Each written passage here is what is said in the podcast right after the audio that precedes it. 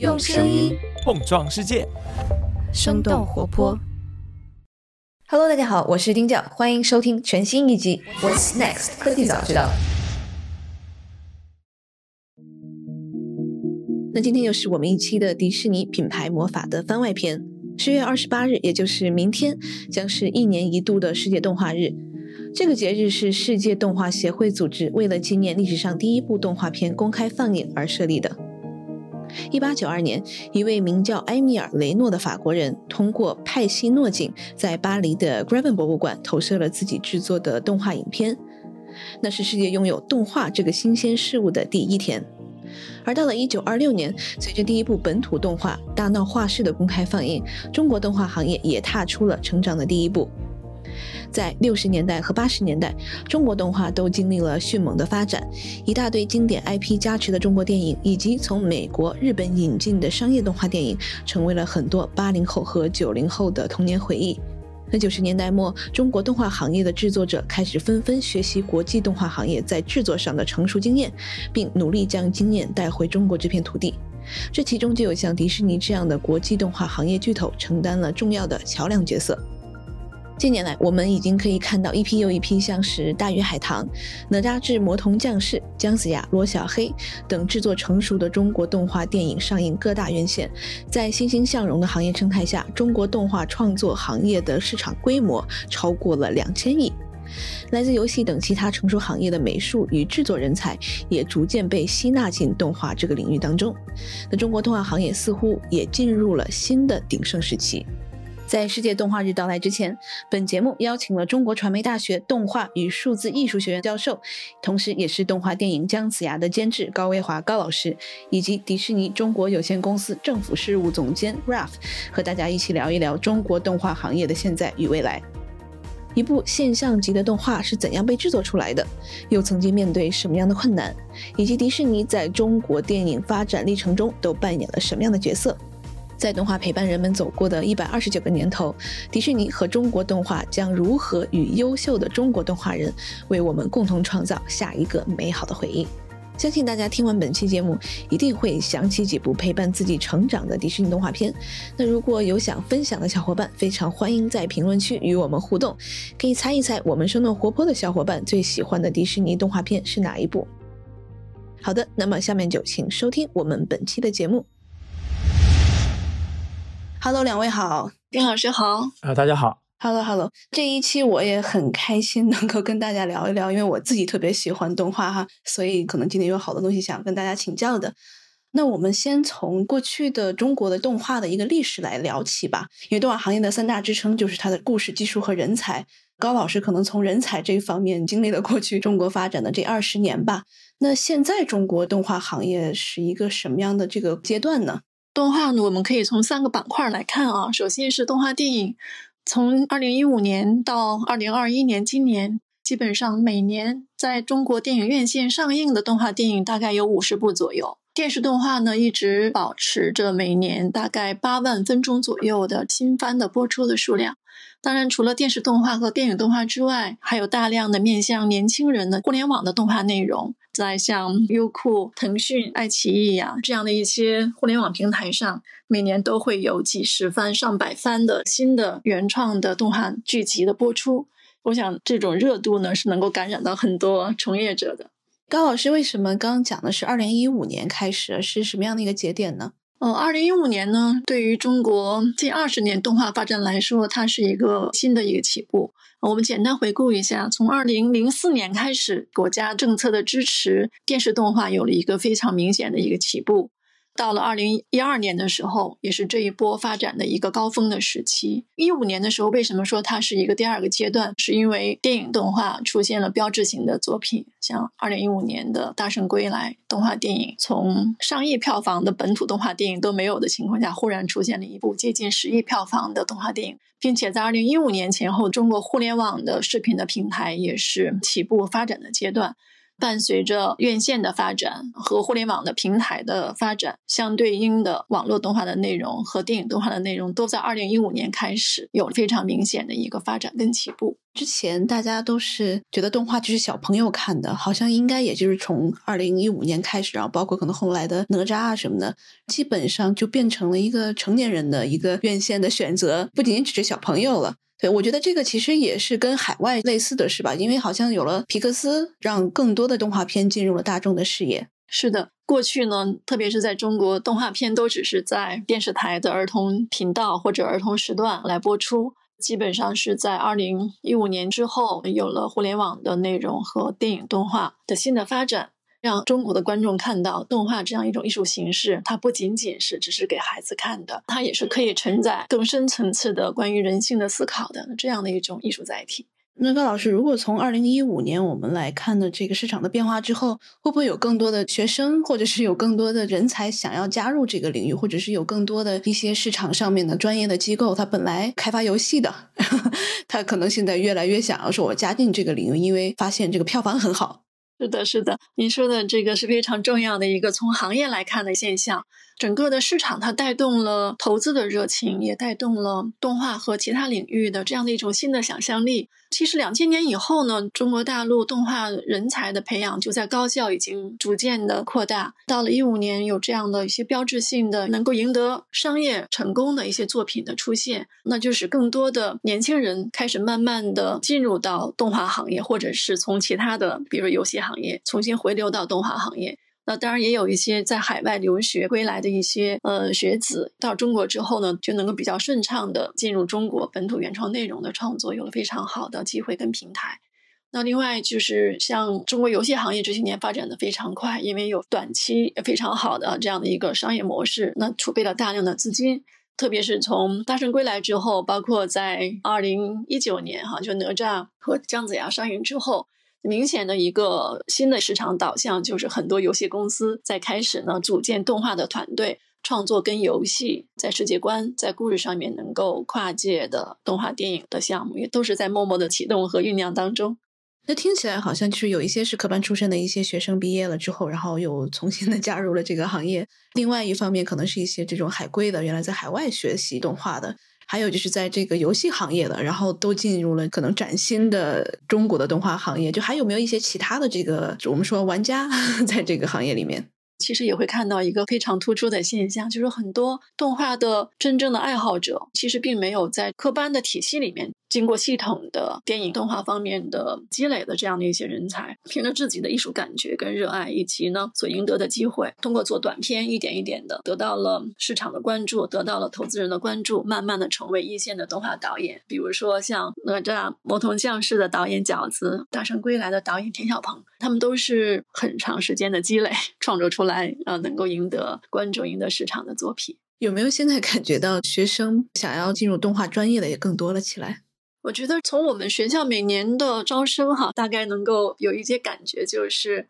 这个热度呢，我觉得现在还是相对比较理性客观一点的。最大的热度还不是在现在，应该是在两千年的时候，刚刚在大学里面成立动画本科专业的时候。然后那时候每年我们招生可能只招不到一百个学生，但是报名的人数大概三千四千这样。那是因为很多年轻人他还并不了解进入动画行业会是怎么样的一个未来的学习、工作、创作的状态。那经过二十年的整个的市场的培育，包括教育慢慢的成熟，我觉得现在报名动画专业的学生应该更加的理性。就从人数上没有感觉到有暴增，但是学生们对动画的坚持跟热爱，包括对专业的认识，较前些年会提高了。对，因为咱们上次聊的时候，您讲到一开始在传媒大学建立动画专业的时候，其实还是借鉴了一些像是 California Art Institute 学科的搭建的他们的一些课程啊等等。所以我想问一下，这个好久没有 Q 到 Ralph 了，我想从你的这个角度看中国过去的动画发展的二十年里面，然后迪士尼其实也是一直有积极参与的。然后我知道你们过去的几年吧，都会组织这种交流的活动，然后把两边的动画导演都拉到一起。对，你们觉得中国的动画的一个发展的一个历史过程经历了一些什么呢？回答这个问题前，先分享一下迪士尼动画的过去二十年的发展吧。除了公司本身的发展以外，也离不开中国动画电影产业的发展。如果你问一个中国观众二十年前他喜欢迪士尼的什么动画，我觉得可能百分之八十的人都会说《米老鼠、唐老鸭》《狮子王》《花木兰》。那这些呢，都是八九十年代的时候迪士尼创作的经典的动画形象。那现在呢，如果你到中国观众去问说知道的迪士尼动画片是什么，我想小姑娘肯定会说安娜、Elsa。这就是我们《冰雪奇缘》，还有中国观众最喜欢的就是《疯狂动物城》《寻梦环游记》，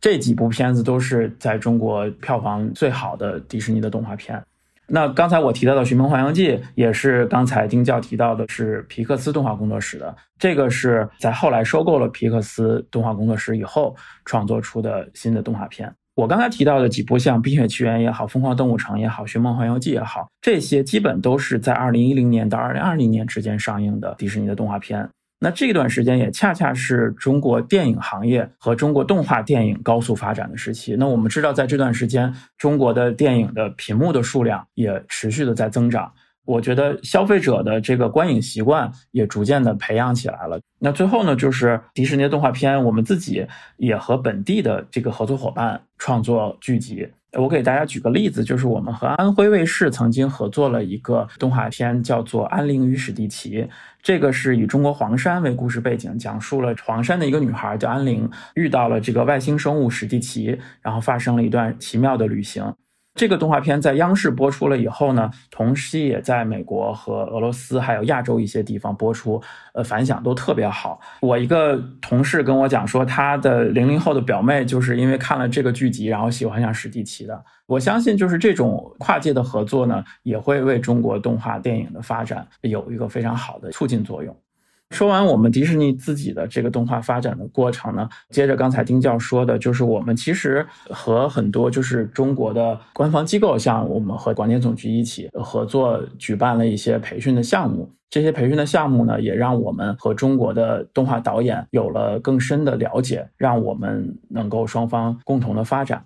高老师也去参与过一次动画行业的交流，是吧？啊，是的，是的，非常有幸在二零一七年的时候参加了广电总局和迪士尼公司举办的夏季暑期的一个研修班。那能不能请 Ralph 讲一讲这个班到底是教了一些什么东西？然后也可以请高老师聊一聊参加这个班的一个过程。我们有两个不同的培训交流的项目，一个就是高老师参加的电视动画的培训，这个是我们跟国家广电总局还有国家外国专家局一起在加州州立大学的长滩分校举办的这个为期三周的动画的培训项目。呃，我们请了来自迪士尼公司的一些动画的专家，还有加州州立大学的一些动画专业的教授来专门给学员们授课。基本上是从动画的历史，然后动画的发展，包括动画的创作的这个全过程，都有了一个讲授。除了这个授课以外呢，我们还会亲自带着大家到我们迪士尼电视频道，我们叫 Disney Channel，去亲自的会在那待一天。我们会带大家去感受这个迪士尼频道的运营、节目的创作。还会请这个迪士尼频道的制作人来给大家分享创作的一些经历和一些经验和想法。那除此之外呢，我们还会带大家到加州的迪士尼乐园去体验一下迪士尼公司的这个全产业链的发展。就是我们不只有我们的动画片，那我们还会把这个迪士尼的动画片的 IP，我们把它放大，我们把它放到乐园里面去，创作出乐园的游乐的项目。那同时呢，在乐园里面还会有商店，那么他们还会有 IP 的进一步的延续，就是呃产品的开发。那这个是高老师参加的这个电视动画培训。那同时，我们跟这个国家电影局还会有一个电影动画的交流项目。那这个呢，就是比较短期的一个，大概一周的一个非常强化的一个培训的项目。每一期大概会有十几位的国内顶尖的或者青年的呃动画导演跟我们一起进行为期一周的分享。我称为分享呢，就是我们这个项目跟高老师参加那个又有一点不一样，就是我们更多的不把它叫做一个培训项目，把它叫做一个交流项目。就是我们在请这些导演来美国之前呢，我们会把中国导演的他们的作品提前会邮寄到美国，让美国的同事们先会观看一下他们的作品。等导演们到了美国总部以后呢，我们会专门有一天的时间，让中国的导演们介绍他们的动画的作品，他们的创作的理念。同时呢，美国的这个同事们呢，也会跟中国的导演就这些作品进行一些交流。完了以后，在接下来的几天，我们才会跟他们去分享迪士尼的呃创作的理念。刚才高老师讲的《大圣归来》的导演，包括大家可能知道《白蛇》，就是最近比较火的《白蛇》跟《青蛇》的导演，还有像《大鱼海棠》的导演，这些都参加了我我刚才说的这个电影动画的对的培训。我不知道高老师能不能分享一下交流过程当中有什么样的一些收获和感受吧？确实收获非常大哈，就是因为我们一直呃特别想知道的是什么呢？就是迪士尼公司呢，从三十年代一直呃到现在哈，创作了非常多的每个时代都有能够打动那个时代的观众的作品出现。其实我去的时候是在想哦，要有机会去迪士尼去探访一下，看看他们的创作上有什么样的秘籍。嗯，那后来我们其实我自己得到了一个不能说是结论，只是我自己的一个认识吧。我觉得这个认识对我后来的创作也还是蛮有帮助的。就经典的迪士尼动画呢，我们都知道都是从经典的神话改编的啊，白雪公主啊。灰姑娘啊，包括刚才 Ralph 说的，后来延续的《冰雪奇缘》这样的公主系列哈。那最早呢，这公主系列都是从经典神话来来做的。那后来 Pixar 加入迪士尼之后，我们发现呢，Pixar 它是一个新的一个创新的在内容上。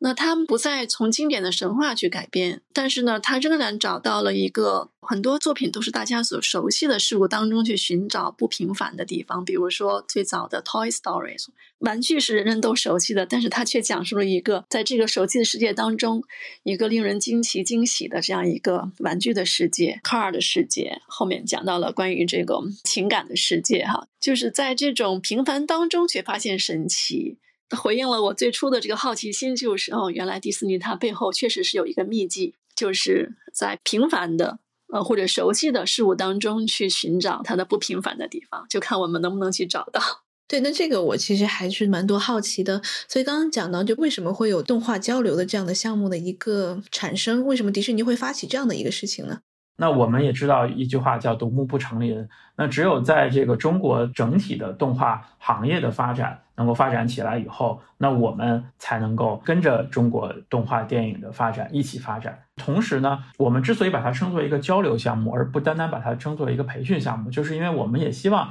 我们能够把中国的。动画导演带到好莱坞去，让好莱坞的从业者也了解中国现在动画产业发展的一个一个现状。那这些都是一个互相交流、呃，共同提高的这么一个过程。确实，迪士尼公司在培养中国的本土的动画人才方面。这些年做了非常多的努力，就我们传媒大学零六年开始举办北京国际大学生动画节，叫 Annual，每年都会有展映的环节，还有大师课程。在过去的十四年当中，迪士尼每年都会差不多每年吧，几乎啊这两年疫情影响可能规模缩小了，都会派出呃一线的导演、制片人，还有故事版艺术家、一些设计师来到我们的画集，给学生们上大师课程。包括那时候，我记得大白那部动画电影那一年推出的时候，他的导演呢就来到传媒大学，跟学生做过一次非常深度的分享，讲了整个创作背后的创作的过程，受到非常好的启发。我当时还是主持的那次活动，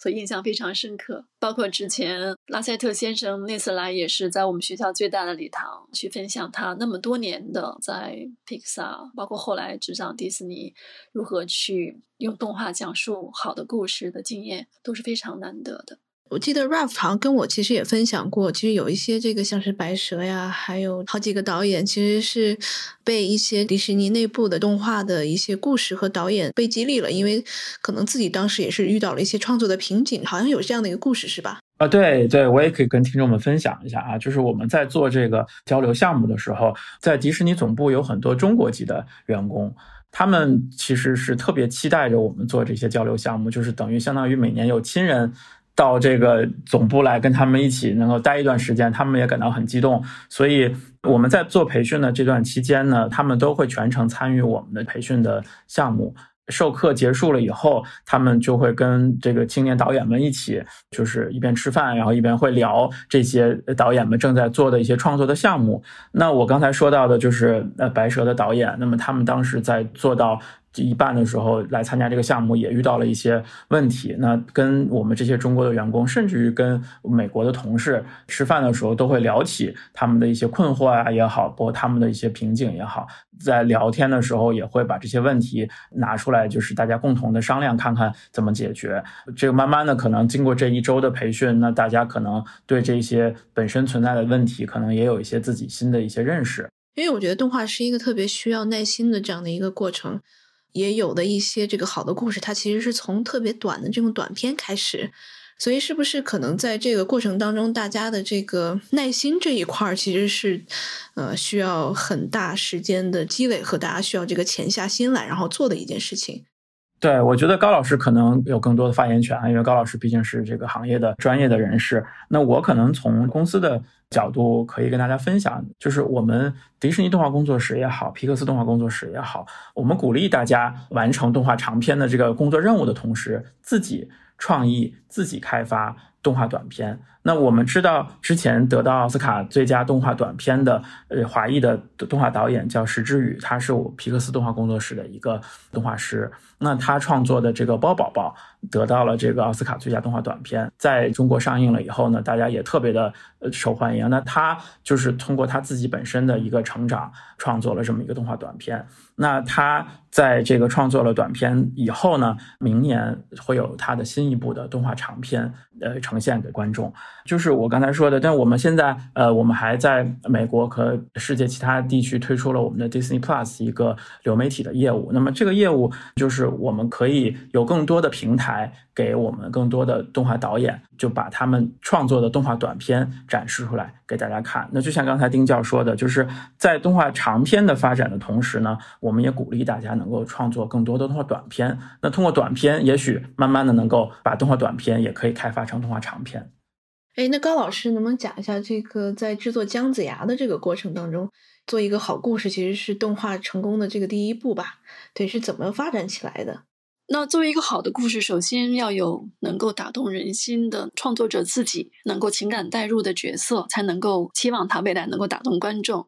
呃，姜子牙这个电影最初的时候，是我和几位编剧的同事一块儿在聊的时候，我们聊到姜子牙这个人物，他们打动我们人的地方。所以最开始他是从这个人物身上，我们找到了跟每一个人的连接点。呃，因为姜子牙他是一个理想主义者，他有一种就是心怀天下、情系苍生的这样一种很执着的一种信念在哈。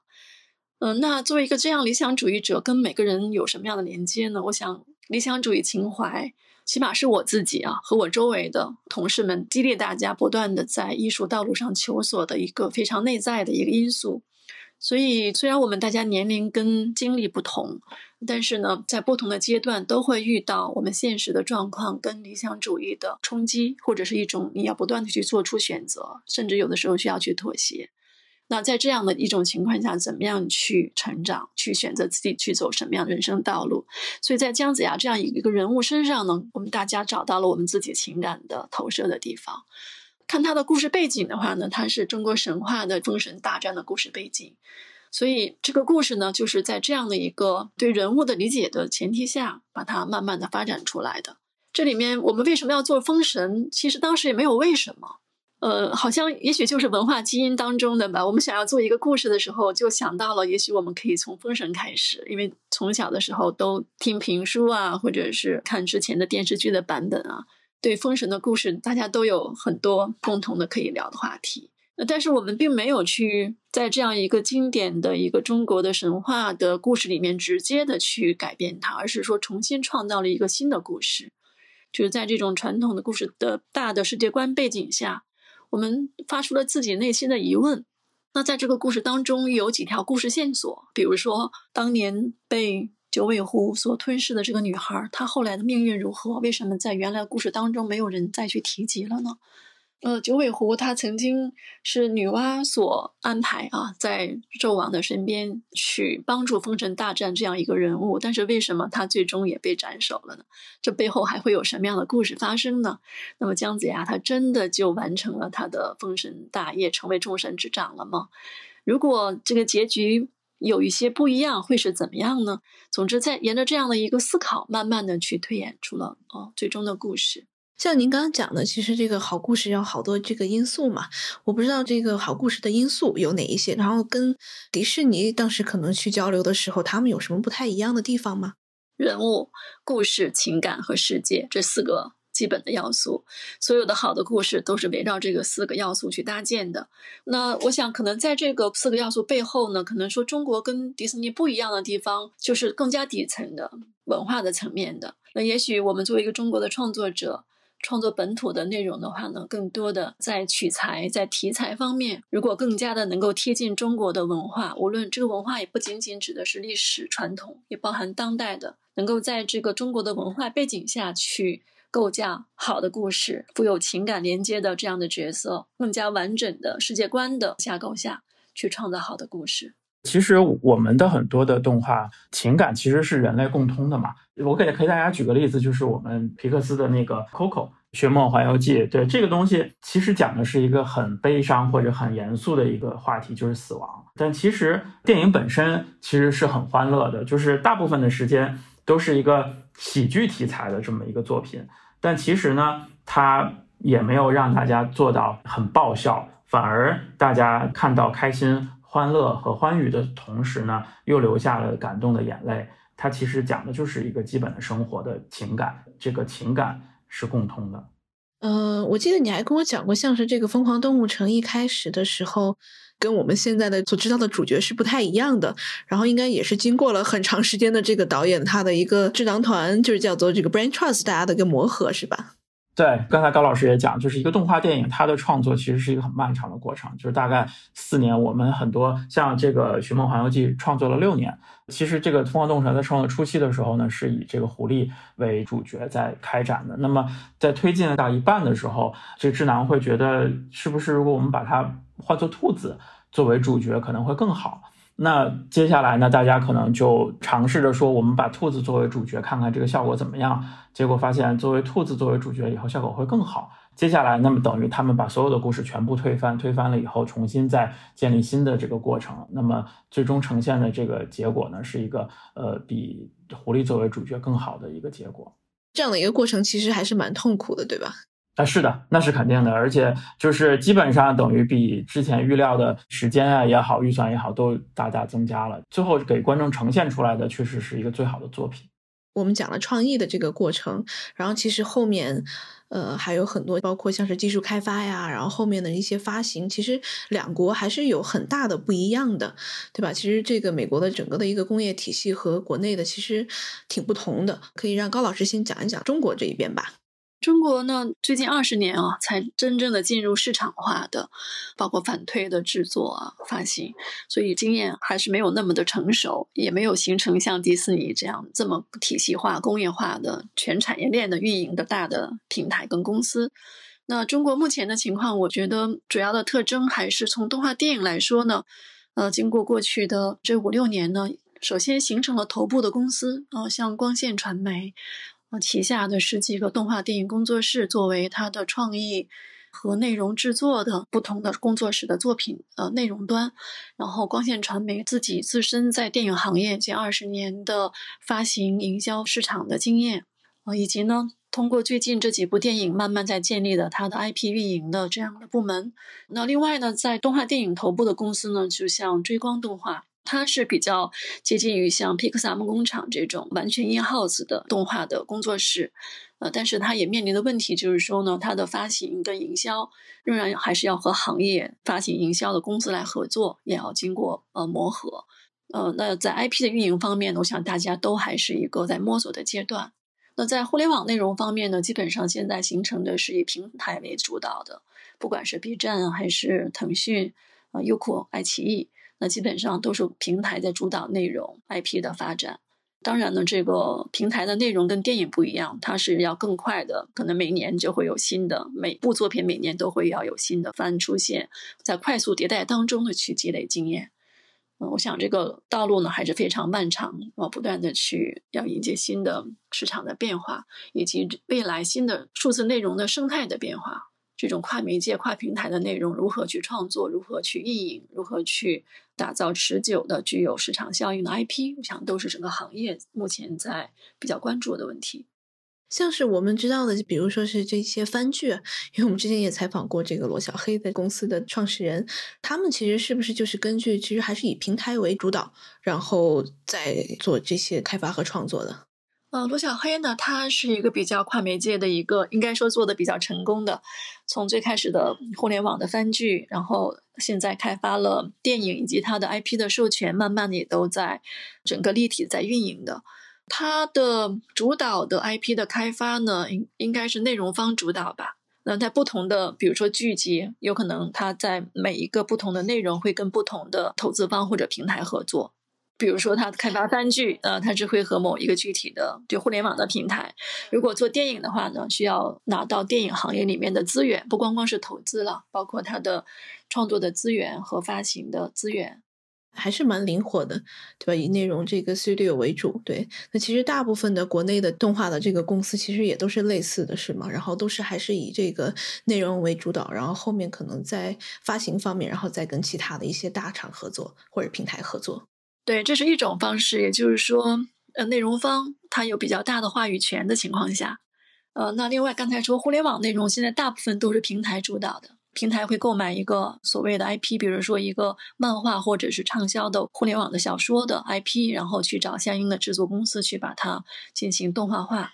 这是一种平台主导内容的方式。然后平台呢，它 IP 是全版权的情况下呢，会去进行尝试游戏的授权开发或者联合的开发，或者其他的衍生的内容或者产品的开发。其实现在形成了不同的模式了，电影跟互联网内容是不同的运营模式。而且呢，可能大家会关注到，从今年开始，腾讯儿童板块上面在发力。与过去的话，我们知道基本上儿童内容是电视台主导的，但这些年慢慢的已经。内容已经向互联网平台在播映方面在平移，呃，但是今年以来，我觉得感觉到的一个未来的一个新的增长点，就是互联网平台开始主要来在内容创作方面，呃，IP 的运营以及儿童内容衍生产品以及呃线下的体验的开发上面，开始重点去打造这个板块的内容了。但是感觉好像平台的这边的可能在后续。不管是在运营啊、IP 化呀这些方面，其实还是做的比较浅显，还没有做到很深入。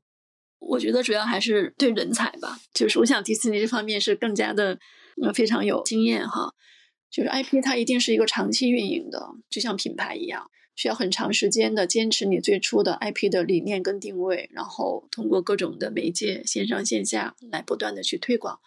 那现在我觉得大家都有这个意识，但是真正的专业度和呃实践方面还是需要，始终觉得还是有很长的路要走。所以沉下心来，我我理解不单单是内容创作上要沉下心来，包括对于文化内容的这种长期的、持续的去创作、研发，然后 IP 的不断的培育跟这个打造、运营，都是一个长期的沉下心来的事情。哎，那 Ralph 可以讲一下这个在美国整个的这个工业体系是怎么样子的？包括其实迪士尼二零零六年收购了这个皮克斯，其实有点像是一个小的公司，然后把整个迪士尼的一个动画部门给 take over 了。这个咱就是回到头来看哈，迪士尼动画工作室最开始的时候是在八九十年代，其实是有一个高峰。那么就是我们现在耳熟能详的一些动画片，像小美人鱼啊、美女与野兽啊、狮子王、阿拉丁。这些其实都是在八九十九十年代初推出来的动画电影。那随后呢，其实进入一个低谷，那没有什么特别好的作品。这个九十年代初期的时候，其实皮克斯动画工作室异军突起，他们创作的这个《玩具总动员》动画片一推出来以后，给人耳目一新的感觉。那皮克斯动画工作室跟迪士尼最大的区别就是，皮克斯其实是他们通过电脑的技术把这个动画呈现给观众。那皮克斯做电脑技术之前，迪士尼的动画其实都是一帧一帧动画师手绘出来的。后面我们把皮克斯收购了以后，呃，两个工作室其实是一个齐头并进的过程，等于两个工作室互相竞争，都推出了家喻户晓的这么作品。那回到刚才最开始丁教说的关于美国的这个电影工业的发展，其实，在疫情之前，基本上都是一个很传统的这么一个发行的方式，就是到美国去开个，大家可能就会开玩笑，就是迪士尼动画工作室是在街的这一边，那我们迪士尼呢，这个本部是在街的另一边，街这边的动画工作室呢，它主要就做创作。那做完创作以后呢，那拿到街另一边，让街另一边的迪士尼的有我们有专门的发行部门去做电影的发行，这是很传统的。那么疫情以后呢，大家可能也知道，就也了解到，其实北美电影院大部分都关闭了。那这个时候呢，就是我们也推出了我们的线上的流媒体的软件。那随后呢，就是在美国基本上其他的大的电影工作室都推出了自己的流媒体的这个软件。那因为大家不能够去电影院了嘛，那只能在家里在线上来观看电影作品。那在这个时候呢，呃，我们公司也与时俱进的把我们内部的也做了一个基本的一改变，就是大家可能也知道，就是我们成立了专门的发行的部门。那电影的创作者，那么他就只进行电影的创作。就是创作好了以后，由电影的这个发行的部门来决定，那我这个电影是放在电影院里发行，还是放在我们的流媒体上进行播放？最终呈现给观众的这个这个模式，也有可能是电影院跟流媒体同期上映，也有可能这个电影那我只在电影院才能看到，那也有可能就是呃我们要在电视的 APP 上看到，那么要付一定的费用。那这个可能跟就刚才高老师讲的中国的电影发行的方式又不一样了。说到另外高老师提到的这个 IP 的发展，就我很赞同高老师说的，就是沉下心来慢慢的发展。这个确实也是我们很多的电影的 IP，你包括像九五年皮克斯推出的这个《玩具总动员》，开发出了一部又一部的续集。那他们的这个 IP 衍生出来的这些产品，那也是我们可以在商店里。甚至于我们跟其他品牌的一些合作，都能找到这些新的玩具。那这些呢，其实都是通过不断的对于动画的某一个 IP 的开发，可能会有一些新的作品出来。那这些都是像高老师说的，是经过一个长期的沉下心来的慢慢开发的过程。对，因为我觉得好像国内的电影的续作还是比较少，如果跟国外的比来说，可能在一六年到一八年。可能进口动画中这个续作的比例在百分之二十，甚至可能高达百分之四十八，缺乏续作的这样的一个现状，就是因为我们还没有太多好的 IP 嘛？还没有太多好的故事嘛？是因为这样吗？高老师，我觉得首先一点呢，就是因为中国动画市场，包括电影市场呢，它作品呢开始的时候。更多的还是自发性的，我想可能跟迪士尼不太一样啊，是不是？经过这么多年的发展，迪士尼对于 IP 有一个完整的，就是作品之前的 IP 在十年、二十年更长久的未来的一个发展规划，是否开始有了这样的一些部署？但是国内的情况是，我的了解，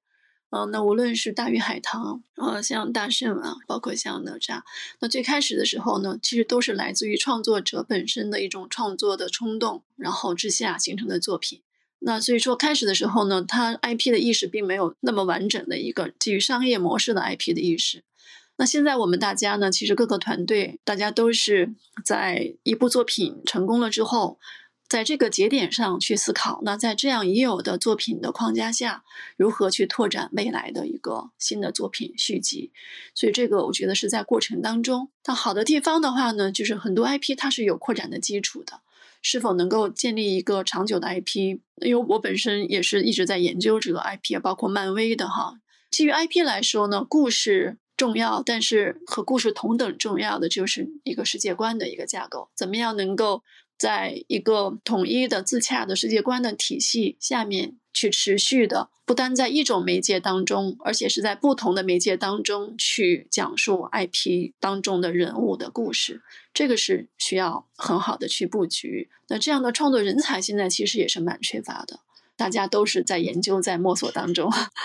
好的地方就是可能有了这样的意识吧，就我想看追光，它也是在构建这样的啊，它也提出来新封神的这样的一个概念，嗯，大家都是在呃探索当中，像大鱼海棠也在闭关创作第二部，呃，那像饺子导演也在做哪吒的第二部，我想大家都是在这个呃路径上去努力。反正说到这个哪吒。就是动画电影，它的平均 五六年，然后它的投入是非常巨大的。像是这个哪吒，它剧本大概可能写了六十六稿，然后两年的剧本打磨，三年制作，然后有六十多家制作团队，然后有一千六百多位制作人员参与。其实这样的一个花费是巨大的。然后在这个市场可能不明朗的时候，其实要获得这么一大笔的投资，其实是。很不容易的，我不知道这个市场它其实未来会不会它就慢慢的归到了，嗯，我们需要像是可能有大的平台作为支撑这样的一个竞争格局，还是我们会有小的这个 studio 来主要开发，然后有一个比较可能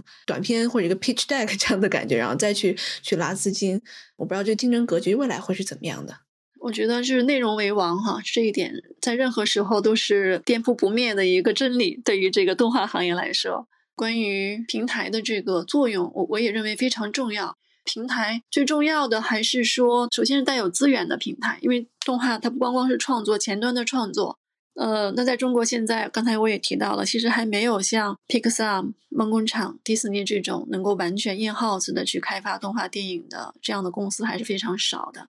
刚您提到的哪吒，它是头部的创作公司，后面有六十多家制作团队的合作。像这种方式，我认为其实是不正常的啊。从从一个产业的角度来说，它的工业化程度是很低的。当有六七十家公司参与同一个作品的时候，那作品它导演如何去沟通创意想法，一以贯之的去保持或者创造一个符合故事的一个整体的故事风格，或者人物，或者是它的视觉风格，这都是有非常大的挑战的。呃，那技术创新如何去实现，这都是有非常大的挑战。哎，一般来说，像是可能迪士尼的电影，像是比如我们刚刚讲的《疯狂动物城》或者是《寻梦环游记》，一般来说是会有多少人来参与呢？整个团队？啊，创作团队大概小一百人吧。那我们姜子牙，电影统计下来，参与的创制作人员有一千六百人，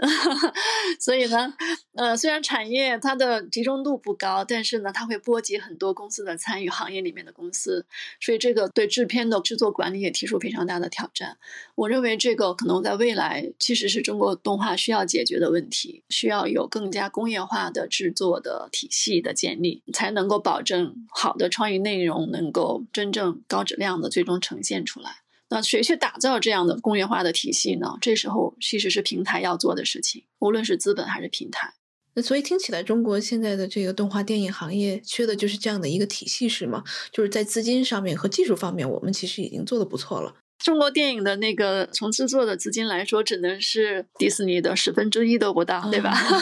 这个我们会是知道的。我们平均一部电影可能制作成本在一亿人民币左右，呃，甚至更少。嗯，但是我们也知道，美国基本上一部动画电影的制作费用是一点五亿美金，接近十亿人民币，是吧？十分之一。所以在这样的一个有限预算当中，然后工业化的制作的体系还没有建立的情况下。对于创作者来说呢，再有好的想法，其实也都是非常艰难的一个过程。我理解，现在中国动画，特别是动画电影，应该是在一个需要产业升级的一个阶段。但制约的因素是什么？各个方面的都有。那无非是说，所有的行业基于这样一个产业升级的目标，资本做资本的事情，平台做平台的事情。像我们大学培养人才的这样的院校做院校应该做的事情，然后如果你是创作者的制片制作团队，那就开发好的内容；那如果你是院线呢，更好的去推动这样的内容的与观众的见面，可能这个真的是一个体系化的事情。对你说，像迪士尼，它其实很大一部分的收入是完全是在它 IP 运营方面，在线下的游乐场这一边。应该财报上面说，我不太确定啊，大概能占到百分之四十多，不到五十的这样的一个区间吧。所以这样的一个比例，其实是可能又会反推过来，然后更加好的人才来进入到 IP 的这样的一个制作，进入到这个动画的制作里面。是的，我觉得迪士尼就为全世界其实树立了非常好的榜样。中国有足够大的市场，有那么多的少年和年轻的观众，就是希望看到更好的动画内容。那这个基础我觉得是非常鼓舞人心的。那迪士尼上百年的这样成熟的运营的模式，在中国什么时候能够真正的产生这样一家公司，或者是这样一个聚合体？也许在未来十年还是可以期待的。好的，那今天非常谢谢两位高老师，然后以及 Ralph 帮我们分享了非常多的中美两地大家如何制作动画，然后在过去的中国二十多年的时间里面，中国动画是怎么样的发展，然后以及迪士尼和中国动画共同发展的这二十年来有什么样互相交流的这样的一个过程。希望能够有更多的中国的动画好的电影出来，然后也希望能够将来有一天能够有集这个创意技术开发、后期发行、IP 运营等等这样子为一体的本地动画公司成长起来。好的，那非常感谢两位，谢谢，谢谢。这期 What's Next 科技早知道就到这里了。听完之后，如果你有任何的想法，欢迎在评论区里面给我们留言，我们每一条都会认真的看。如果你喜欢我们的节目，请记得给我们五星或者好评，分享给更多的朋友，也会对我们非常有帮助。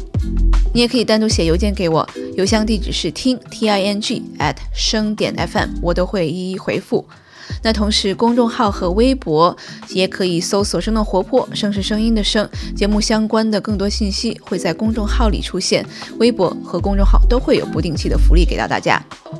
如果你想要跟我们更加紧密的讨论和分享，或者是想要认识和你一样有求知欲的新朋友，可以加入我们的微信群。进入听众群的方法是在公众号文章中扫码添加，或者是公众号后台回复“科技早知道”即可获取邀请码。期待你的加入，我们下期见。